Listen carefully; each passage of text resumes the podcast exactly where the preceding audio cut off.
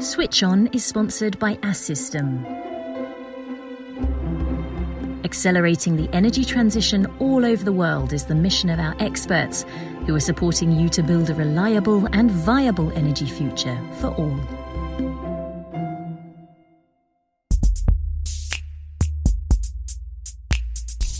You are listening to Switch On, the podcast of the Assystem Group's experts.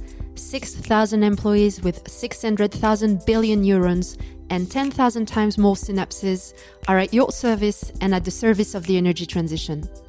In Switch On, our engineering and digital experts shed light on the projects and technologies that are contributing to the energy transition around the world today. In this episode, we're discussing the role of digital in the energy transition and particularly in relation to nuclear power. To achieve carbon neutrality, the French government has announced the construction of up to 40 new power plants by 2050.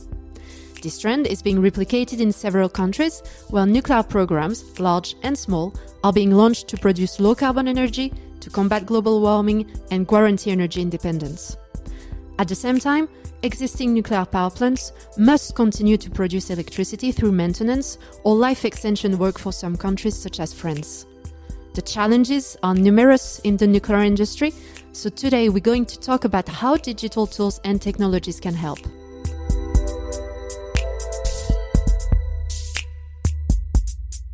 To discuss this topic, we're joined by Christian Janot, Assystem Senior Vice President for Digital. Hello, Christian. Bonjour, Anne-Charlotte. So, Christian, for many years, you were in charge of nuclear development for the Assystem Group. Today, you are Senior Vice President in charge of digital, particularly in relation to nuclear. And you told me when we were preparing the program that it was almost a mission, a responsibility for you to work on these subjects? Oui, clairement, le, la digitalisation, c'est le levier. Yes, absolutely. Digitalization is the most effective lever we have to accelerate the energy transition. We should first talk about nuclear power and then talk about engineering. At the base, there is my commitment within Assystem, which is technical engineering, to deliver projects that positively impact our environment and sustainable development. And then there is nuclear power, which, as we can see in our current situation, is reminding us of all its advantages that of producing abundant low carbon electricity on a mass scale, which our societies need. The adoption of digital technologies in engineering today allows the energy transition to be implemented more quickly.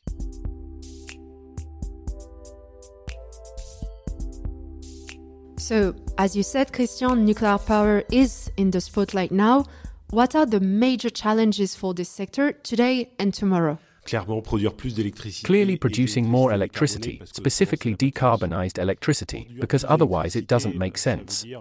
Producing more electricity already means making the existing and reliable installations perform better for longer. So, it means extending their lifespan and increasing their availability. It also means shortening the time they are out of service for maintenance. It also means building new ones. Because the energy transition ultimately requires us to produce more electricity, whether it be for domestic, personal, industrial, or mobility uses. And so, demand is increasing, the population is increasing, more electricity is needed, new installations must be connected, and the climate emergency requires them to be connected more rapidly. The other challenge is linked to skills. The particularity of nuclear power, which is what makes it so good, is that these are very long lasting installations. And so, we must at the same time preserve the expert knowledge of the requirements, the justifications, and the safety of installations which are 40 years old, which we wish to operate for another 20 years, and at the same time adopt, gradually integrating new technologies. And that requires careful management of knowledge. Digital technology allows us to facilitate this capitalization and above all this knowledge transfer to new generations.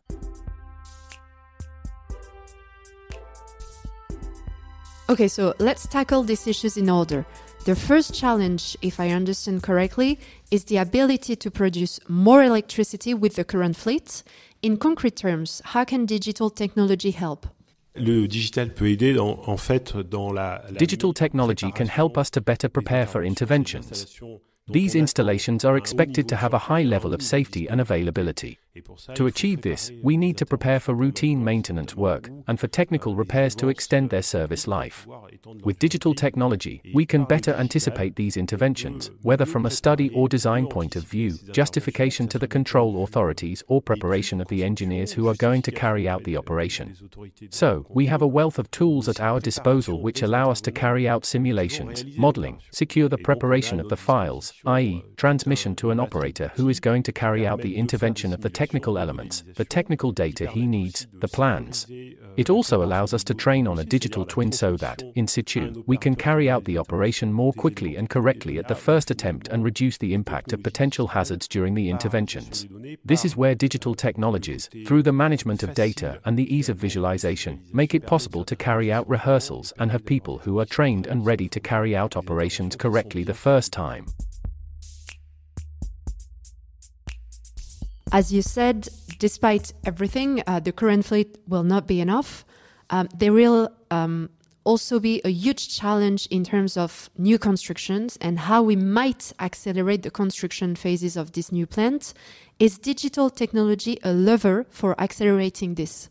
Forcément, et on en attend même une performance de l'ordre de 30%. En fait, on parle de quelque chose Of course, we anticipate that digital solutions can improve efficiency by around 30%. In fact, we're talking about something very important here. When we talk about a performance lever on installations, we hope to be able to build them now in seven or eight years from the initial tenders. Digital technology comes into play at every level, for a project to be connected to the network more quickly, first, it must be better prepared. This means that it must be presented to the regulatory authorities and presented to the public for approval. Thankfully, digital technology makes it possible to have a visual representation. Finally, we can enable people to understand the decision they will have to take. Then we enter the detailed design phase, where an architect starts with a functional design and then adds detail to it before passing it on to the manufacturers who will produce it. And, as a result of digital solutions, we have better collaboration, better sharing of data, by working together, which, moreover, no longer needs to be done with every team member in the same physical location. In fact, the architect can have their entire supply chain and contractors working together at the same time to reach agreement on courses of action more quickly on the technical architecture and on the way in which the project is carried out and controlled. So that encompasses the entire development phase for the technology. We must bear in mind that these are massive installations. While they have the advantage of taking up very little space on the ground compared to the volume of power they produce, there is still a significant construction phase. Digital technology allows us, as we said before regarding the maintenance of the park, to visualize, simulate, and measure the physical progress.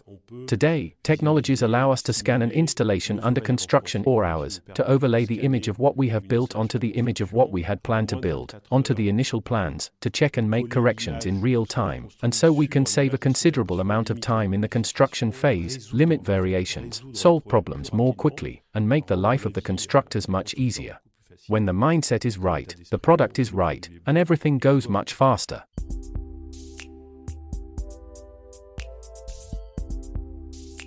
Do you have any examples of projects on which you are working at Assystem and on which you are using these digital technologies in the construction or commissioning phases? On a développé euh, chez Assystem, en fait, Assystem est une ingénierie. Assystem is an engineering company that has long covered the entire process of designing, building, commissioning, and improving the reliability of a nuclear installation.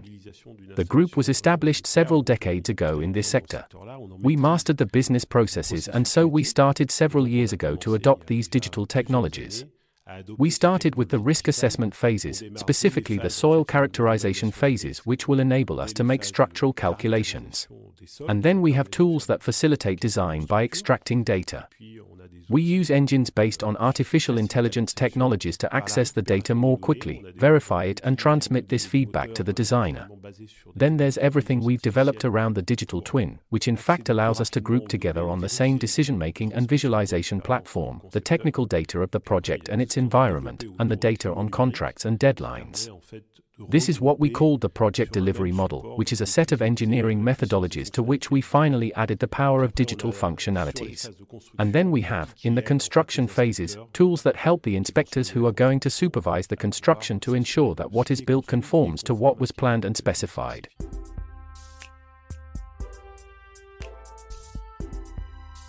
So you're talking about the inspectors, the teams, the engineers involved in these projects. Skills, I imagine, are also a key issue in talent management. Can digital technology also enable a better organization of skills? And if so, how can this be done, Christian? Alors de manière euh, très pragmatique, euh, d'abord pour nous tous, c'est beaucoup In a very pragmatic way. Firstly, for all of us, it is much easier to follow a tutorial. For example, when buying any kind of device, most of us these days are much more comfortable with a video or a tutorial than with a 53 page manual.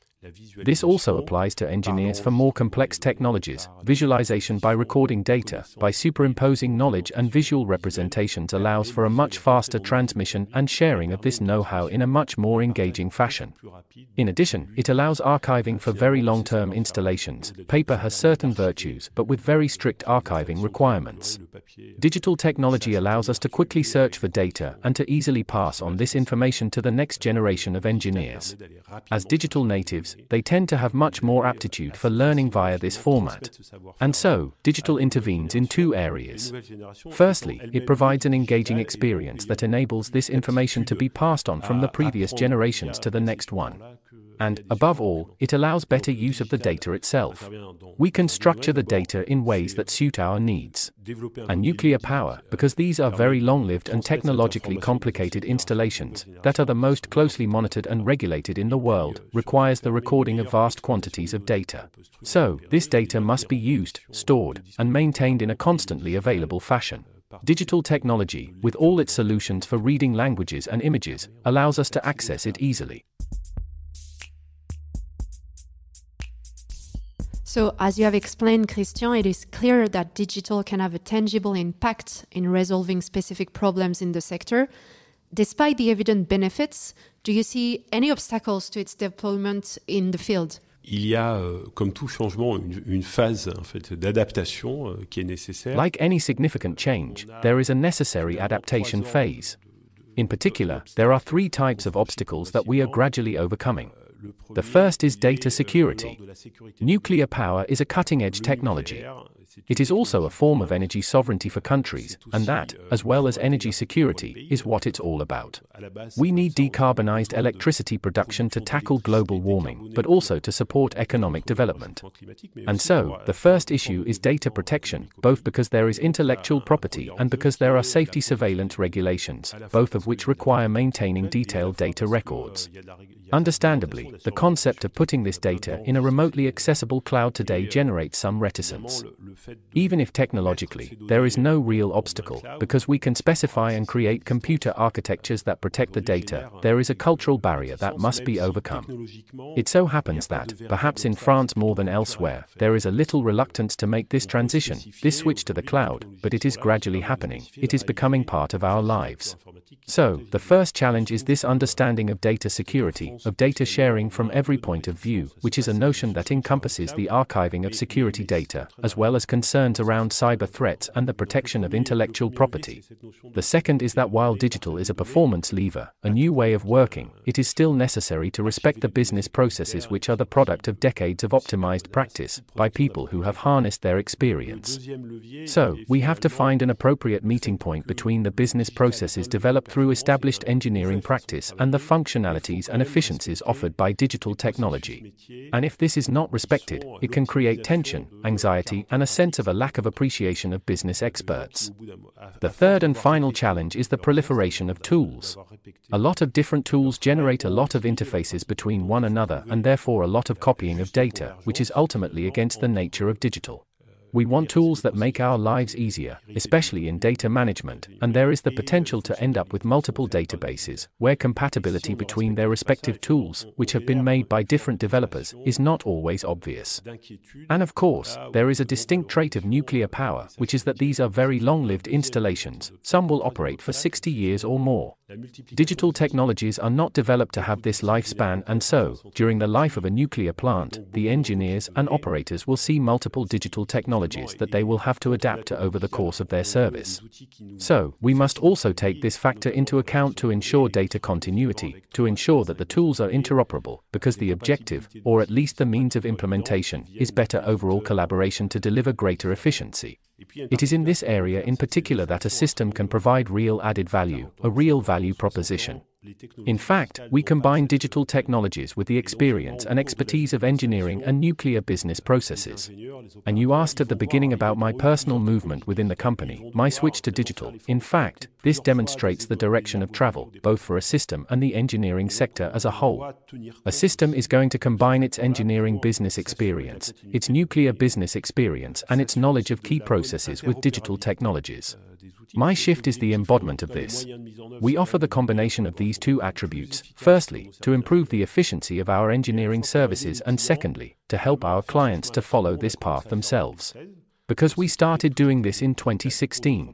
We have equipped ourselves with all the digital technologies for our own design offices, so we now have six years' experience of adopting these technologies. As an engineer, we have seen that these gave us an edge. And so, we propose to share this experience. The mission of the digital teams of Assystem is in fact that it is to accompany and accelerate the adoption of digital technologies so that engineering teams can accelerate the delivery of projects.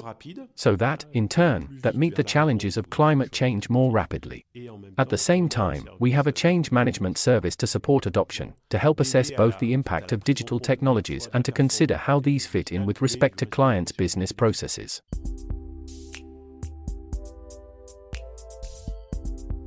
So there are many opportunities and many challenges in the deployment of these digital technologies.